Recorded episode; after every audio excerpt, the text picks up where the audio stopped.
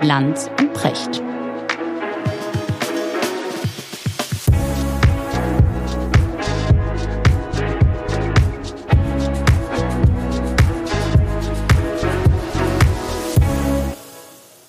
Schönen guten Morgen, Richard. Guten Morgen, Markus. Wo erreiche ich dich? Am altbewährten Ort. Ich habe mal wieder hin und her geräumt. Ja, ja der Januar ist ja ein großer Aufräummonat. Du hast ich hatte mal aufgeräumt und hin und her. Ja, das, das ist ja was so anderes. Auf, auf, aufräumen ist ja leider bei mir, vielleicht auch bei einigen anderen Menschen, in erster Linie hin und her räumen. Ja, ja also genau. man räumt immer einen Raum auf auf Kosten eines anderen. Ich hatte mal so. alles, was ich in der Kemenate angestaut hatte und zu viel war, und das war sehr viel, in einen Zwischenraum ja. deponiert. Und wenn mal sowas da ist, also eine Deponie, ja, dann wächst die auch in kürzester Zeit ganz, ganz beträchtlich an. Vor allem, wenn man Bücher schreibt und dann alles, was man gelesen hat und nicht mehr braucht, da auch noch mit deponiert. Richtig. Und ich möchte in dem Zusammenhang einen äh, hochproblematischen Menschen äh, zitieren, äh, über den ich mit dir etwas länger sprechen will, vor allen Dingen über sein Hauptwerk. Oswald Spengler heißt der Mann, 1880 geboren, mhm. hat nach dem Ersten Weltkrieg in zwei Hälften sein Hauptwerk geschrieben, Der Untergang des Abendlandes. Und es ist einfach gut, mal über das Buch zu reden, weil es wird so viel und so oft in letzter Zeit zitiert weil es natürlich sehr gut zur Endzeitstimmung, die wir im Augenblick haben, passt und so viele Leute das Gefühl haben, alles geht den Bach runter. Und ist das nicht sozusagen dieser alte Schinken heute wieder das Buch der Stunde? Ganz genau. Ich habe das Vergnügen gehabt, dieses sehr dicke und sehr, sehr umständliche Buch zweimal zu lesen. Also das, es sind viele Seiten, ne? Es sind sehr, sehr viele Seiten. Ich habe es hier vor mir liegen. Es ist eine Dünndruckausgabe, die ich habe. Und die hat 1240 Seiten. Vorstellbar. Und äh, ich gebe auch zu, es gibt so einige Passagen und Kapitel über antike Hochkulturen, die habe ich mir geschenkt. Und zwar beim ersten Mal und auch beim zweiten Mal. Mhm. Es steht auch sonst noch genug äh, da drin, äh, worüber es sich lohnt, sich viele Gedanken zu machen. Genau, und es ist wirklich interessant, weil wir führen dieses, dieses, dieses, dieses Wort, diese Rede führen wir ja, führen wir ständig im, im Mund. Ja, wir sagen ja ständig, äh, ist der Untergang des Abendlandes. So ein feststehender Begriff. Ja, Geht das Wort zurück. Abendland ist wieder aufgetaucht. Ne? So. Pegida hat das Wort Abendland wieder exhumiert. Und Richtig. ich würde mich sehr wundern, wenn man dabei nicht an Spengler gedacht hat, denn das Richtig. Buch war ein Bestseller. Das hat sich viele Zehntausende Male verkauft. Das genau. wurde in der Weimarer Republik in aller Munde äh, geführt. Also wahrscheinlich hat es keiner gelesen, weil es so ein kompliziertes Buch ist. Ja, aber jeder wusste so ungefähr, was drin steht. Weißt du was? Ja, was echt interessant ist, ist, äh, äh, du hast mir irgendwann davon erzählt und dann liest man jetzt die wirklich, wenn du Meinungsstücke liest, wenn du, wenn du auch die Qualitätspresse liest und so weiter, das taucht ständig auf. Also diese beiden Dinge der Untergang des Abendlandes, dieses Spenglerbuch, mhm. ähm, und, und sozusagen der, der, der Querverweis auf die, auf die neuen Rechten und äh, der, der Vergleich mit der Weimarer Republik. Und ich habe hab mir dann mal die Mühe gemacht, ich habe hab, das gekauft, habe mir das angeguckt. Äh, ich bin sehr früh äh, gescheitert. Nach wenigen Seiten hatte ich ehrlich gesagt keinen Bock mehr auf dieses Buch, weil es wirklich mühsam ist. Und ich fand es interessant, wie größenwahnsinnig dieses Buch ja. schon mal anfängt. Ja. Das fängt, fängt so größenwahnsinnig an, dass er sagt, in diesem Buch ist, glaube ich, sogar der erste Satz, wird zum ersten Mal der Versuch unternommen, Geschichte äh, vorherzusagen oder vorauszubestimmen. Das ist völlig mhm. verrückt. Also er, er sagt sozusagen, Geschichte ist sonst immer der Blick nach hinten. Aber jetzt äh, mache ich den Versuch und sage euch, wie es mit euch weitergeht. weitergeht. Ja. Genau. Das und ist der erste ich, Satz der Einleitung. Genau. Und den, die Biografie, ich schaue mir oft die Biografien von Menschen an, äh, weil man so eine Idee davon kriegt, wer jemand eigentlich ist. Äh, geboren 1880, ein, ein Privatgelehrter, wie du schon sagtest, umfassend Sohn eines gebildet. Postbeamten, ja, der genau. sich das alles, alles selber draufgeschaufelt hat. Also der hat sich mit allen, ein, ein irgendwas zwischen Universalgelehrter und Universaldilettant. Äh, ja, also irgendwo so im Niemandsland dazwischen. Genau. Ja. So und, und gilt sozusagen als, wenn man so will, einer der Urväter rechten autoritären Denkens zwischendurch völlig Jahrhundert. vergessen. Genau. Genau. Des modernen ultrarechten Konservativismus. Genau. Richtig. Ja. Und es gibt diesen, diesen Satz von, von Adorno, auch sehr berühmter Mann, der sagt, der vergessene Spengler rächt sich, indem er droht, Recht zu behalten. Mhm. So, und die, die interessante These von Spengler, eine der zentralen Thesen war, ähm, das Buch ist ja erstmal so gar nicht so, so rechts, so wie wir das verstehen würden. Ja, da, da nee. stehen viele, auch sehr gescheite Sätze drin. Ja. Und, und die These war aber, die Demokratie, die wird verschwinden Das ist quasi nur eine, eine Reaktion auf, auf den Ersten Weltkrieg und auf das, dieses Erschrecken darüber und so ja. weiter. Und irgendwann wird das verschwinden und dann kommt ein Cäsarismus, wie er das nennt. Also ja. Autoritäre, die auf dem Vormarsch sind. Und du, und du guckst dich um und denkst, ja. warte mal, Putin, ja. Xi Jinping, Erdogan, Trump Donald Trump, Hinsicht. genau. Viktor Orban. Viktor Orban, selbst bei jemandem wie Macron, könnte man, wenn man böse ist, sagen, hat auch manchmal so was leicht Autoritäres. Züge. Ja, so, Sagt, sagt an. Ne? Mhm. Also sozusagen die Sehnsucht nach jemandem, der mal kommt und mal richtig auf den Tisch haut. Ja, so, und zwar mit der Begründung, äh, dass das Abendland, also, also muss ich das so vorstellen, er ist ein großer Goethe-Fan mhm. und wie Goethe in der Metamorphose der Pflanzen ja, zeigt, wie quasi aus Keimen heraus so ein Reifungsprozess stattfindet bis hin zur Blüte und zum Verfall irgendwann wieder. Die Samen kommen dann und so. Also natürlicher Kreislauf, Morphologie. Ja, alles ändert sich, mhm. alles hat einen Anfang, alles hat Samen, alles hat eine Blüte, alles hat Früchte und alles hat einen Verfall. Und das überträgt Spengler auf Kulturen und sagt das bei Kulturen genau dasselbe. Und dann geht er hin und forstet alle antiken Kulturen und sagt, ne, wann stand Rom am stärksten in Blüte, zu welcher Zeit genau. war das und wodurch kam der Verfall. Und dann versucht er ein Muster herauszuarbeiten und überträgt das auf das Abendland und sagt, das entstand im frühen Mittelalter, quasi zur Zeit der Franken, ne, mhm. der Merowinger und Karl dem Großen und so. Da entstand das, was wir das Abendland heute nennen, das christliche Abendland. Und das erreichte seinen Höhepunkt so im 18. Jahrhundert, also vor der französischen Revolution noch. Mhm. Und seitdem äh, gibt es Fäulnis- und Dekadenzerscheinungen. Und äh, eine ja. absolute Fäulnis- und Dekadenzerscheinung ist die Demokratie. Und das begründet er wie folgt. Er sagt, äh, das ist übrigens ein, ein, Bild, was viel älter ist als Spengler. Das findet man auch bei vielen Konservativen schon im späten 18. Jahrhundert, zur Zeit der französischen Revolution, wie dem Vicomte de Bonald. Ja, ein hochintelligenter Konservativer und Gegner der französischen Revolution, die sagen, ist doch völlig klar, was passiert. Wenn also die Zeit der Aristokraten und der Geistesaristokraten vorbei ist und dann kommt die Demokratie, was dann passiert, ist die Herrschaft des Geldes. Und die Herrschaft des Geldes wird über kurz oder lang dazu führen, dass jeder nur noch an sein persönliches Fortkommen denkt. Mhm. Und dann löst sich der Kitt in einer Gesellschaft auf. Und Motor des Fortschritts wird da nicht mehr die Kraft, die Energie, weißt du, alles das, was er aus der Morphologie übernimmt, ne, von Goethe, ne, die Lebenskraft, sondern im Grunde genommen geht es nur noch um die eigenen Interessen und um die Technik.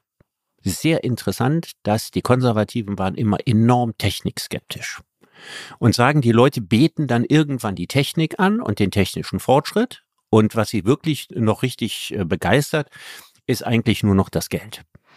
Und das ist jetzt eine Analyse, die er auch aus allen möglichen Quellen zusammenträgt. Wir haben ja hier mal geredet über die Philosophie des Geldes von Georg Simmel, wo Georg Simmel eben auch sagt, ne, dass das Geld in den modernen Gesellschaften an die Stelle der Ehre getreten ist. Mhm.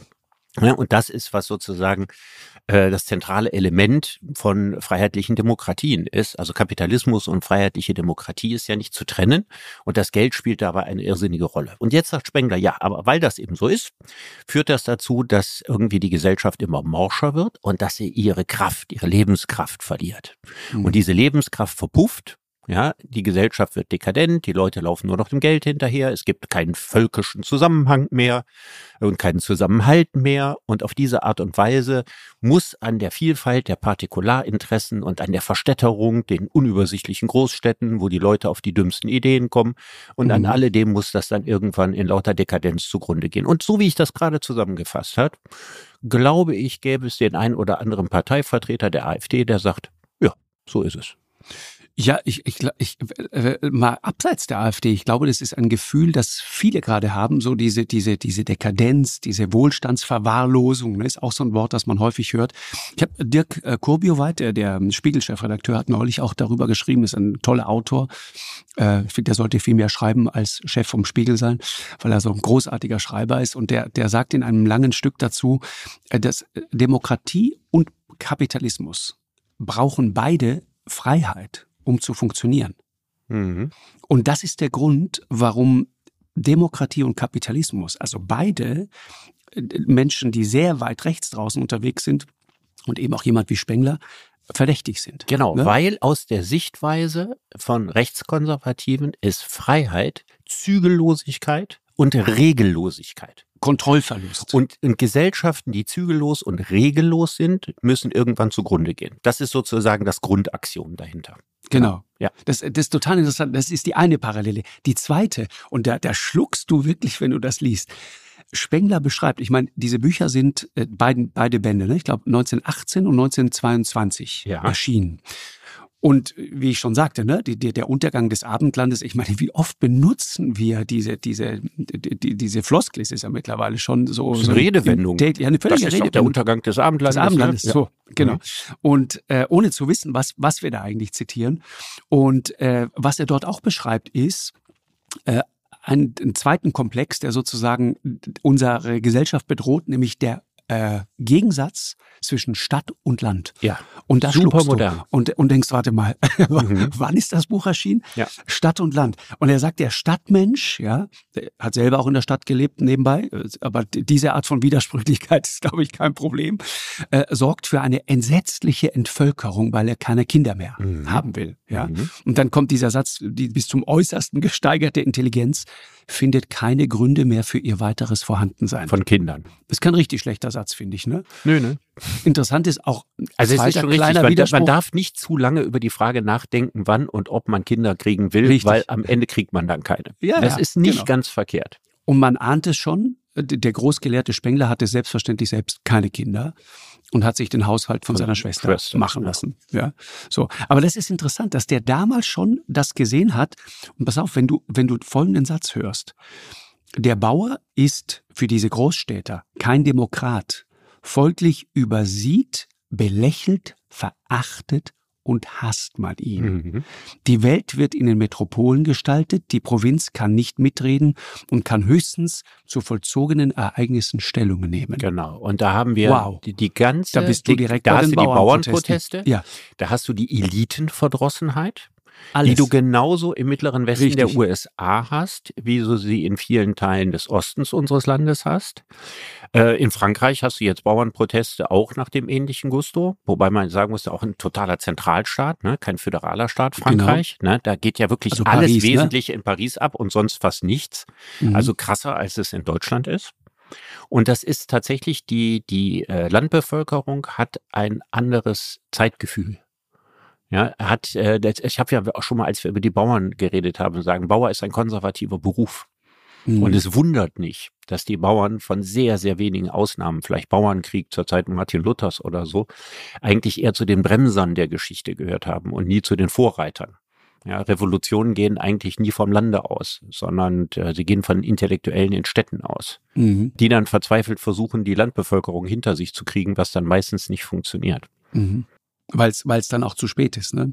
Und inter interessant ist ja auch, dass Spengler ähnlich wie wir es dann 2016 bei äh, jemandem wie Trump erlebt haben, der ist selber glei äh, gleichzeitig elitär und anti-elitär. Er ist Mhm. wahnsinnig elitär. Ja, er schreibt Ja, wie Goethe. Äh, Ja, Ja, so. er ist ein Goethe-Bewunderer und er sieht sich stilistisch in aber Goethes verachtet Tradition. diese, diese Eliten, von denen er selbst natürlich ein Teil ist, in intellektueller Hinsicht sowieso. Ja, weil es die Und falschen Trump, Eliten das- sind. Ja, das sind die, die Geldeliten, die, die Richtig. Geldeliten, die Freiheitseliten. Ja, Ja, die- der Milliardär Trump kriegt es hin, sich zum Anwalt kleiner Bauern in Kansas oder, oder in Michigan oder wo auch immer äh, zu machen.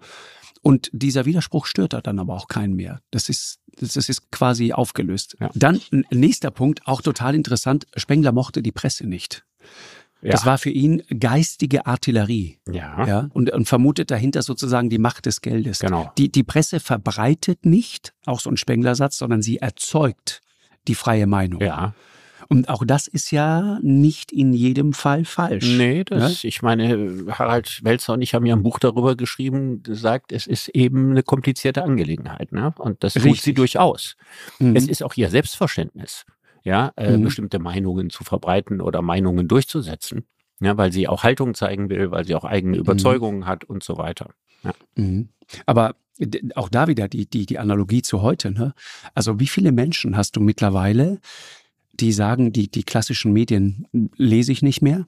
Ich Ja. lese keinen Spiegel mehr, Ja. ich lese keine Süddeutsche mehr, Ja. ich lese die FAZ nicht mehr äh, und ich schaue auch nicht die Tagesschau und was äh, die heute Nachrichten mir erzählen, äh, äh, äh, schaue ich auch nicht und Klammer auf, ich glaub's auch alles nicht, Klammer zu. Ja. Weil die erzählen das, was ihnen Politiker vorgeben. Genau, weil dahinter steht, dahinter steht die, die Erzählung, dass alles sei gesteuert. Richtig. Die Regierung zieht an den Fäden und die Presse zappelt hinterher, mhm. ja, und, und verbreitet das Ganze. Das ist dieser berühmte Lügenpresse-Vorwurf und auch da muss ich äh, reingrätschen ist, und ne? sagen, ja. dass äh, Harald und ich uns viel Mühe gegeben haben, den zu entkräften und zu sagen, na, so funktioniert das nicht. Nee, und es, es, es gibt ja auch tatsächlich eine Menge Journalisten, Kolleginnen, Kollegen, die, sagen wir mal, also manchmal gelingt es ja wirklich Wahrheit aufzuspüren. Und sehr häufig aber gelingt es sehr gut, Wirklichkeiten zu beschreiben. Und das ist das, was, was funktioniert. Aber an, an Wirklichkeit oder gar an Wahrheit haben natürlich Rechtspopulisten überhaupt kein Interesse. Die haben eine andere Art, anderen Wahrheitsbegriff. Also das ist doch das Interessante, wenn, wenn Menschen starke politische Überzeugungen haben, dann, ich habe das auch beim letzten Mal gesagt, dann passen sie ihre Überzeugung ihren Gefühlen an. Und Wahrheit ist, wenn meine Überzeugung mit meinen Gefühlen übereinstimmt. Das heißt, ich setze einen Wahrheitsanspruch, den ich emotional selbst bewähre. Mhm. Und das ist der klassische Mechanismus der politischen Willensbildung. Man müsste sich mal vorstellen, man würde versuchen, als jemand, der sich mit Parteipolitik noch nie irgendwie beschäftigt hat, mit den Mitteln der Logik herauszufinden, was gute und richtige Politik ist. Rein rational. Das würde überhaupt nicht funktionieren. Mhm. Weil hinter allen politischen Überzeugungen stehen Emotionen, die sich zu verballen ja, und verdichten zu Weltanschauungen. Mhm. Zu liberalen Weltanschauungen, konservativen, linksprogressiven und so weiter und so weiter. Aber im Grunde genommen geht es ja eigentlich immer nur darum, die Weltanschauung zu seinen Gefühlen zu finden.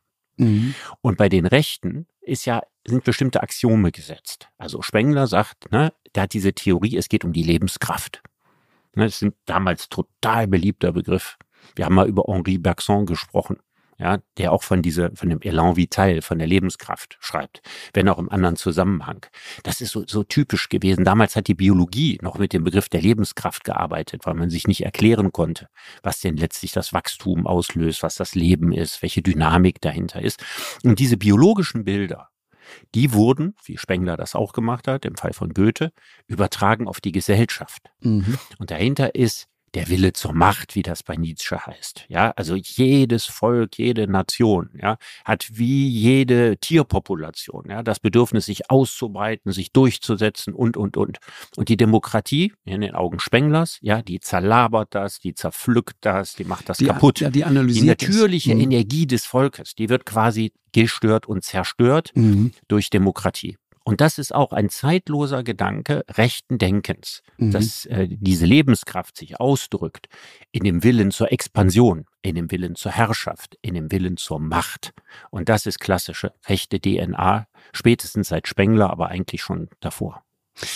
Interessant ist ja, ich meine, das klingt so ein bisschen, äh, wie soll man sagen, das, du sagst es äh, sehr wohl formuliert und das klingt so ein bisschen abgehoben äh, im Sinne von, äh, gut, was hat das mit mir zu tun? Hat eine Menge mit uns allen zu tun. Und äh, interessant ist in dem Zusammenhang über den Begriff von Kausalität zu sprechen, mhm. über Ursache und Wirkung. Mhm. Das ist ja etwas, worüber wir in unseren Gesellschaften ganz viel reden. Also warum, warum der Ukraine-Krieg? Was ist die Ursache? Was ist die Wirkung? Wer hat ihn ausgelöst? Wer ist schuld und so weiter? Mhm. Und daraus entwickelt sich ja im Zweifel auch quasi eine Art Moral. Und Spengler war ja offenbar jemand, und das hast du auch bei ganz vielen Rechten, ich habe das auch bei Interviews in Amerika gesehen, wie soll man sagen, also fast schon magisches Denken. Ja, das meine ich jetzt gar nicht despektierlich, aber äh, Kinder haben magisches Denken. Ja, Kinder denken anders. Ja, die, die, die, da geht es sozusagen um, du musst keine Begründung für etwas liefern. Man denkt in Analogien. So. In Ähnlichkeiten, ja, die leben in ihrer eigenen bestimmte Welt. Dinge, die ähnliche Gefühle auslösen, werden quasi ähnlich gespeichert, ähnlich wahrgenommen. Ja. Genau. So, und wenn du natürlich das ausschaltest, also das Denken, Nachdenken über Ursache und Wirkung, wer war eigentlich wirklich schuld am Ersten Weltkrieg? Wer hat den eigentlich ausgelöst? Was, was haben wir als Gesellschaft, als Politik, möglicherweise als Medien falsch gemacht, dass diese oder jene Entwicklung eingetreten ist? Und ich meine, das ist unser Job jeden Tag, genau das zu tun. Rechtes Denken hasst das, weil da kommt an die Stelle sozusagen von Ursache und Wirkung kommt dieses Schicksalshafte. Ne? Das ist das ist das Schicksal des, des germanischen Volkes und oder von wem auch immer. Es ist das Schicksal der, der Weißen in den USA und so weiter, bestimmte Dinge zu tun und und dafür muss man dann große Opfer bringen mhm. äh, und großes Leid und so weiter, aber alles sozusagen für eine große, für eine höhere Sache. Richtig. Und das ist ja eigentlich Religion. Ne? Das, das, ist genau, säkularisierte genau. Religion. Richtig. Ne? Das ist also eine Religion, in der kein Gott vorkommt, ne? sondern mhm. an die Stelle Gottes tritt das Schicksal ja, und des Volkes, der Nation, Schicksal und Verhängnis. Genau. sind ja zwei Begriffe, die ganz eng mit Religionen zusammenhängen. Richtig. Ne? Denn, denn, denn was Gott, Gott ist ja äh, alles vorbestimmt. Ist, ist A vorbestimmt und B, wir können das nicht durchschauen. Ne? Gottes Wege sind unergründlich. Ne? Also äh, Spengler bewahrt sich die Unergründlichkeit des Politischen ja, genau. indem er Schicksalszusammenhänge und Kreise von, von Verhängnissen und so weiter aufdeckt und sagt, das ist die eigentliche Gestaltungskraft der Geschichte und nicht etwas, was man logisch analysieren Exakt. oder rational irgendwie begreifen kann. Ne? Also die Arbeit der Historiker ist eigentlich mehr oder weniger überflüssig. Sie könnte vielleicht sozusagen den Weg des Schicksals nachzeichnen, aber wenn sie alles fein zerlegen, der hat A hat gemacht, B, weil C, ja, ja, genau. D in E und sowas gemacht hat, das alles interessiert Spengler nicht, weil er sagt, so kommen wir sozusagen im großen Ganzen nicht auf die Spur. Ja, und es ist, ist der Trick sozusagen, ne, auch die, auch die Gräuel der Nazis, ja. Wenn du, wenn du, wenn du Ursache und Wirkung, wenn du moralisches Denken damit ausschaltest, dann brauchst du auch nicht mehr über Schuld nachzudenken. Dann bist du raus. Und auch die Verbindung letzten Endes zu, zu Fake News, ja, liegt ja auch da. Da hast du genau das. Also wer genau hinschaut, wer recherchiert, wenn du Fakten benennst, dann kannst du, kannst du anfangen, dir ein, ein Urteil zu bilden, eine Idee von etwas zu kriegen. Verantwortung ist dann ein großes Thema und so weiter. All das willst du nicht. Ne? Du ersetzt es einfach durch diese Schicksalshaftigkeit. Ja, du hältst es nicht für maßgeblich. Also du, genau. du entwertest es, weil du sagst, es ist eigentlich nur Gelaber, ja. Und äh, das ist, das kann man alles machen, das ist ein Hobby oder ein Sport, aber das, was tatsächlich die Geschichte antreibt, entzieht sich rationaler Kategorien. Das mhm. ist die Grundsache. Übrigens interessant, weil du gerade von den Nazis gesprochen hast. Spengler, der 36 gestorben hat, also den Aufstieg und die Herrschaft der Nazis noch erlebt, hielt nichts von den Nationalsozialisten. Ne? Mhm. Und zwar waren sie ihm nicht elitär genug. Also, das ist das Interessante. Er, er rede von den Bauern, er rede von der Landbevölkerung, er rede von der Kraft eines Volkes. Aber wenn das Volk als Masse auftritt, Masse ist ein Lieblingsbegriff der 20er Jahre. Mhm. Ja, bereits 1895 äh, hatte Gustave Le Bon, auch so ein Universalgelehrter, ein Buch über die Psychologie der Massen geschrieben. Und danach hat äh, Sigmund Freud was darüber geschrieben. Und der, der damals noch linke spanische Philosoph Ortega y Gasset hat diesen berühmten, berühmten Essay geschrieben, Der Aufstand der Massen. Mhm. Das war immer also bei Freud war es, war es sozusagen der Mensch verdumpft in der Masse, ja, und auch bei den anderen ist es sozusagen, wenn etwas zu Masse wird, dann wird es dumm, dann wird es banal, ja, dann treibt es der Welt den Geist aus.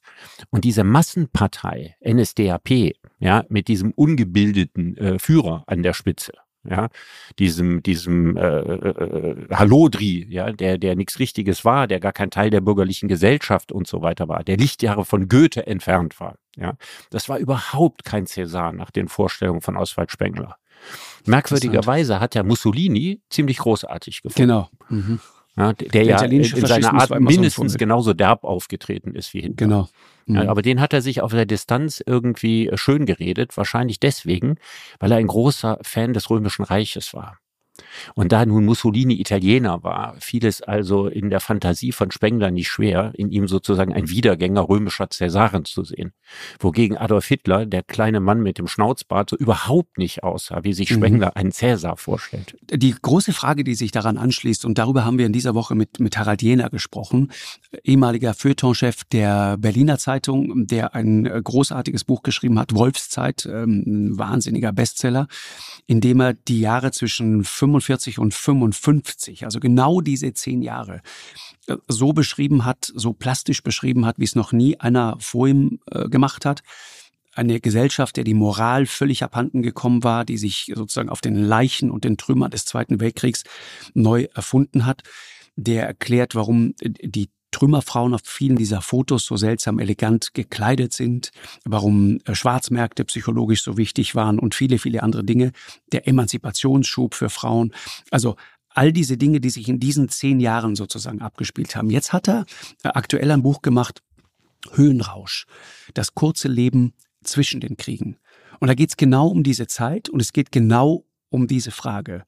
Und er sagt, die Weimarer Zeit ist unserer Situation in vielen Punkten verblüffend ähnlich und in manchen gar nicht. Mhm. Wie siehst du das?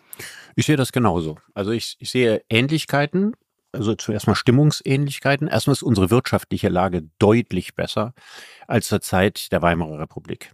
Man darf auch nicht vergessen, als dann am Anfang der 30er Jahre sechs Millionen Menschen keine Arbeit hatten in Deutschland, die waren auf der Straße. Die waren an den Suppenküchen. Ne? Heute gibt es immer noch die dämliche Redewendung, man müsse die Arbeitslosen von der Straße holen. Die Arbeitslosen sind heute nicht mehr auf der Straße. Richtig. Ja, und wer keine Arbeit hat, der ist im Vergleich zur Weimarer Republik natürlich sehr, sehr viel besser gestellt. Der muss auch nicht Hunger leiden und Wir so weiter. Wir reden auch über ganz andere das, Zahlen das ist, einfach. Das ist eine ganz, ganz andere, das ist eine ganz andere Zeit. Ja, selbst wenn die Arbeitslosigkeit so hoch gehen würde, ja, äh, ist die Situation eines Arbeitslosen damals natürlich eine andere gewesen als heute. Mhm. Dann haben die Leute mit der Demokratie massiv gefremdelt, denn eigentlich war die Demokratie damals verordnet worden, ja, äh, vom amerikanischen Präsidenten kann man sagen, in Wilsons berühmten Punkten. Das heißt, die Alliierten hatten den Deutschen gesagt, so jetzt müsst ihr auch mal eine Demokratie machen. Und die Deutschen hatten keine Ahnung, keine Erfahrung, überhaupt keine positiven Erfahrungen damit gemacht. Und es war nichts, was sie selbst entwickelt hatten, sondern was sie jetzt so von außen gesagt kriegen, oh, mach doch mal. Mhm. Und äh, natürlich war das nach 45 auch. Ja, also auch da konnte man nur an eine sehr kurze demokratische Tradition anknüpfen.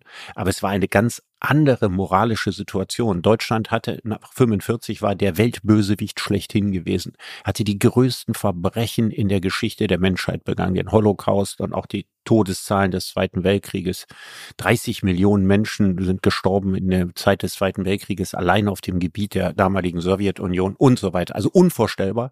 Und die leitende Ideologie lag komplett in Trümmern. Die war total kaputt. Das war ja beim Kaiserreich nicht so gewesen. Na, da gab es ja unheimlich viele Menschen, die dem Kaiserreich noch nachtrauerten. Mhm. Es war ja auch in Deutschland kein Krieg gewesen beim Ersten Weltkrieg. Man hatte den Krieg in ausländischen Schützengräben verloren, aber nicht im Heimatland. Interessanter Punkt. Im ne? Zweiten ne? Weltkrieg hatte man den Verlust gesehen. Da waren die Städte total bombardiert worden Zerstört. und so weiter. Mhm. Das heißt also, man hatte am eigenen Leib die Niederlage erfahren. Beim ersten kannte man die Niederlage vom Hören sagen und hat sie nicht richtig geglaubt. Das heißt, die Deutschen waren wirklich nach 45 reif für die Demokratie und sie waren es damals nicht gewesen. Und mhm. nachdem wir jetzt eine sehr lange, sehr, sehr erfolgreiche Zeit der Demokratie haben, sind wir natürlich psychisch erstmal grundsätzlich in einer deutlich stabileren Situation, als es die Weimarer Republik war. Das würde ich mal als Ausgangspunkt sagen, ist ein wichtiger Unterschied. Ja, gibt, gibt einen zweiten interessanten Punkt. Jena sagt, fundamental anders ist, dass es in der Weimarer Republik, da gab es so einen, so einen, so einen utopischen Radikalismus, ja, der, der im Grunde die ganze, das, was du eigentlich gerade beschrieben hast, die ganze Gesellschaft durchzogen hat und Demokratie war auch so ein bisschen verdächtig, also auch so die linksliberale Intelligenz wollte sich sehr zögerlich eigentlich zu dieser, zu dieser Demokratie bekennen und so weiter. Und sagt, das heißt, eigentlich atmete das alles sozusagen den, den Geist von, von, ja, von, von der große Knall, ja, die, mhm. der, einmal Big Bang.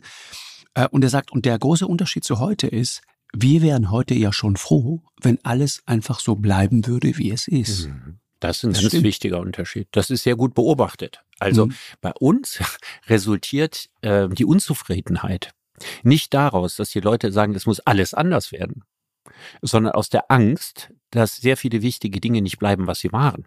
Richtig. Na, also der konservative Impuls ist ein anderer. Es geht eigentlich äh, weitgehend darum, äh, bestimmte Errungenschaften von früher zu behalten, die man, je nachdem, auf welche, welche Sichtweise man auf die Gegenwart wirft, den Bach runtergehen sieht oder eben nicht den Bach runtergehen sieht. Das war in Weimar ganz anders. Die, die, die rechten Kräfte wollten äh, den Kaiser wieder haben. Mhm, äh, die Anzahl der Menschen, die mit der Demokratie an sich fremdelten, war in Weimar sehr hoch. Und die Anzahl der Menschen in Deutschland, die grundsätzlich mit der Demokratie fremdeln, und da gibt es ja unheimlich viele Umfragen zu, ja, die liegt wahrscheinlich unter zehn Prozent. Mhm. Es gibt eine irrsinnige Unzufriedenheit mit der gegenwärtigen Regierung, die vielleicht historisch ist, weil sie die größte Unzufriedenheit mit einer amtierenden Regierung ist seit Gründung der Bundesrepublik. Aber es gibt äh, nicht im gleichen Ausmaß ein grundsätzliches Fremdeln mit den Prinzipien der liberalen Demokratie. Also obwohl wir über 20 Prozent in den Umfragen an mutmaßlichen AfD-Wählern haben, haben wir nicht 20 Prozent der Bevölkerung, die die liberale Demokratie abschaffen möchte. Mhm, ist richtig. Das sollte man auch nicht in einem Atemzug nennen, weil damit nimmt man sich die Trendschärfe bei der Beschreibung der AfD als eine sehr, sehr vielschichtige Angelegenheit. Ja, das Interessante ist, er beschreibt das auch in diesem Buch und deswegen empfehle ich das so. Es ist ein brillant geschriebenes Buch, weil ähm, Harald Jener so, so, so, ja, so sinnlich und plastisch einfach auch schreiben kann. Er sagt, das Verrückte ist, 1932 ging die Wirtschaftsdaten, die echt schlecht waren, gingen schon langsam wieder aufwärts. Ja. Also es gibt so einen zarten wirtschaftlichen Aufschwung, ja. der dennoch deutlich zu spüren ist aber der am Ende nicht sozusagen 33 äh, verhindert, also die, die, die Wahl von, von, äh, von Adolf Hitler. Und das Interessante ist, 32, äh, du kennst ja den, das Rheinland sehr, sehr gut. Ich glaube, 32 ist doch die berühmte A555 gebaut worden. Das ist die erste deutsche Autobahn. Nicht. Ich meine. Als Nicht-Autofahrer ist das für mich jetzt nicht so der ganz wichtige ja. historische Markstein. Ja, nee, aber die Regierung ich, ich, Brüning ich hat, die, hat die Autobahnen geplant. Ne? Also das ist keine Erfindung Hitlers. Also die Pläne dafür lagen bereits vor. Ja, und Adenauer war der, war der Kölner Oberbürgermeister. Der, ja. der hat das gemacht. Und das Interessante war, ich, ich habe mir das nochmal angesehen, die, diese, diese, die berühmte Diplomatenrennpiste, ja, weil, dann, weil man dann immer zwischen Bonn und Köln hinter, hin und her ballerte äh, und dann nicht zur Rechenschaft gezogen werden durfte, wenn man zu schnell war. Diplomatenpass, ja, deswegen ja dieser, dieser Name. Äh, die wurde 32 gebaut und zwar mit der expliziten Ansage, weil du gerade sagst, Arbeiter, die Leute von der Straße holen, ja, mhm. keine Bagger zu verwenden, keine Bagger und kein anderes großes Gerät, weil äh, wir wollen die Menschen von der, von, von der Straße bringen. Wir wollen, dass die Menschen Arbeit haben. Mhm. Also die mhm. Vorgabe war, das muss händisch, so sehr es geht, gemacht werden, damit die Leute Arbeit haben. Und interessanterweise hat Adenauer das gemacht, nachdem er diesen, diesen wunderschönen Kölner Grüngürtel... Das wollte ich nämlich gerade sagen. Die, so, die, die Autobahn ist die Fortsetzung des Grüngürtels genau, mit anderen, mit anderen Mitteln. Mitteln. Ja. Genau so. Genau, man genau hat damals, man hat damals, ja, also es war ja nicht nur, nicht nur in Köln den Grüngürtel. Ja. Man findet, man findet eigentlich in jeder größeren Stadt Grünanlagen, mhm. ja, die Anfang der 30er Jahre gebaut sind, um die Arbeitslosen zu beschäftigen. Richtig. Ja. Ist, ist, das, ist das irre, oder? Wenn man sich das mal überlegt. Arbeitsbeschaffungsmaßnahmen. Ja, genau. Genau. Mhm. Und interessant auch die, die Geschichte, deswegen, deswegen ist mir diese Autobahn so nah, nicht, nicht weil ich irgendwie so furchtbar auf Autobahn abfahre, aber äh, die Nazis haben diese Straße, diese Autobahn hinterher zu einer äh, äh Bundesstraße quasi äh, um, umetikettiert damit man die schöne Erzählung aufrechterhalten konnte. Der erste, der Autobahnen gebaut hat, war selbstverständlich der Führer. Genau. Und äh, damals, der, der, Hauptgrund, warum die Autobahnen gebaut wurden, war ja nicht, weil es so wahnsinnig viele Autos gab, die so lange Strecken fahren konnten und wollten, sondern um logistische Achsen zu schaffen für den Krieg. Mhm. Der Sinn der Autobahn war, äh, Militärgerät so schnell wie ja, möglich ja, genau. transportieren zu können und das nicht jetzt über, über Dorfstraßen hinweg transportieren zu müssen. Ja. Mhm. Und interessant ist auch, was Jena auch beschreibt. Er sagt, das, was die Menschen den Nazis in die Arme getrieben hat. Das waren weniger sozusagen reale Elendserfahrungen in, in der Weimarer Zeit, sondern es waren die Ängste davor mhm. zu verhindern. Die Angst vor sozialem Abstieg, die Angst sozusagen, es nicht mehr nach oben zu packen, sondern nach unten durchgereicht zu werden. Ja, und dann, ich meine, die, Rast, die, Parallele die, Rast, die Rassenideologie bot den Verlierern der Gesellschaft an, sich als Übermenschen zu fühlen. Ja, und die anderen als Untermenschen. Das ist ja auch nicht wenig gewesen. Also all die Leute, die ihre Arbeit verloren haben, die Angst um ihre Zukunft hatten, die in schlechten sozialen Verhältnissen leben, die waren aber immerhin noch eine Herrenrasse, wurde ihnen da eingeflüstert. Mhm. Ja, und, und, und, und die Übeltäter wurden ganz konkret benannt und dann wurden die, die Menschen ausgegrenzt und äh, dann Antisemitismus und alles, was damit zusammenhängt. Und das traf in der Bevölkerung auf ein waches Bedürfnis danach, ja. Also die Verlierer wollten sich als Herren fühlen. Ne, das war natürlich auch noch eine Droge, ja, eine politische Droge äh, mit, mit enormem Gift, die da verabreicht wurde und für die sehr viele empfänglich waren. Ich, ich, ich frage mich manchmal, ob äh, sozusagen auch die, die, die, die Tatsache, wie sich das Leben damals plötzlich entwickelte, ob die auch was damit zu tun hat, diese Entfremdung, gerade das, was, was Spengler auch beschreibt und was wir heute auch so oft beschreiben. Ne? Auf der einen Seite quasi diese die dekadente Großstadt, ja, so, so Babylon, Berlin, ja, mhm. äh, äh, äh die Orgien an jeder Ecke äh, gefühlt, ja, und auf der anderen Seite sozusagen das beschauliche Leben auf dem Lande und das eine hat mit dem anderen nichts zu tun. Damals auch, das, das beschreibt Jena auch, äh, äh, wurde oder sozusagen wurden viele Dinge ganz neu gedacht. Dinge, die von Grund auf anders werden sollten. Die neue Frau. Äh, Bubikopf war, war plötzlich das Thema. Ja, Frauen, die sich Mode die wurde überhaupt erstmal ein richtiges ja, genau. gesellschaftliches Thema. Und zwar ein Thema nicht nur für die Adelsschichten oder äh, industriellen Gattinnen. Richtig. Sondern es wurde ein Thema für jedermann. Genau. Der neue Mann, neues Wohnen, neues Denken. Alles das ganze neu. Thema. Bauhaus. Ja. Ja, mhm. völlige genau. Revolution. Genau. Äh, ich meine, vorher hat man die Häuser so ornamental wie möglich gebaut. Eine, eine bürgerliche Wohnung sollte aussehen wie ein Schloss, ja, mit Stuck, ja, und, und Flügeltüren. Und auf mhm. einmal hieß es äh, neue Sachlichkeit, Bauhaus, Schmucklosigkeit, Kargheit, ganz neue Stilideen entstehen. Ja, es, ja, in, die Kunst verändert sich radikal. Die moderne Kunst entsteht. Ja, der Expressionismus äh, kennzeichnend für, für die Zeit. Man, man hört auf, realistisch zu malen. Das, was die Nazis dann später mit allem Gift entartete Kunst genannt haben. Die Psychoanalyse entsteht. Ja, erklärt eigentlich jeden Menschen für krank. Mhm. Jeder, jeder besteht eigentlich nur noch aus Pathologien, wenn man Freud folgen durfte. Richtig. Eine ganz andere Sichtweise. Und das sind natürlich alles Sachen, die die Antimodernisten ja bekämpft haben und gesagt haben, hier, das, die haben das alles unter dem unter der Rubrik Dekadenz betrachtet. Ja, also alles, was früher mal gut war, zählte auf einmal nicht mehr.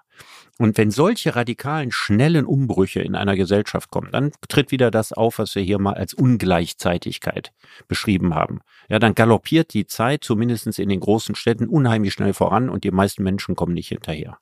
Und da ist die Frage, haben wir nicht auch ein bisschen was davon heute? Ne? Wir haben das, das einerseits in der schon tausendfach diskutierten der Frage nach, nach Gender, Race und so weiter.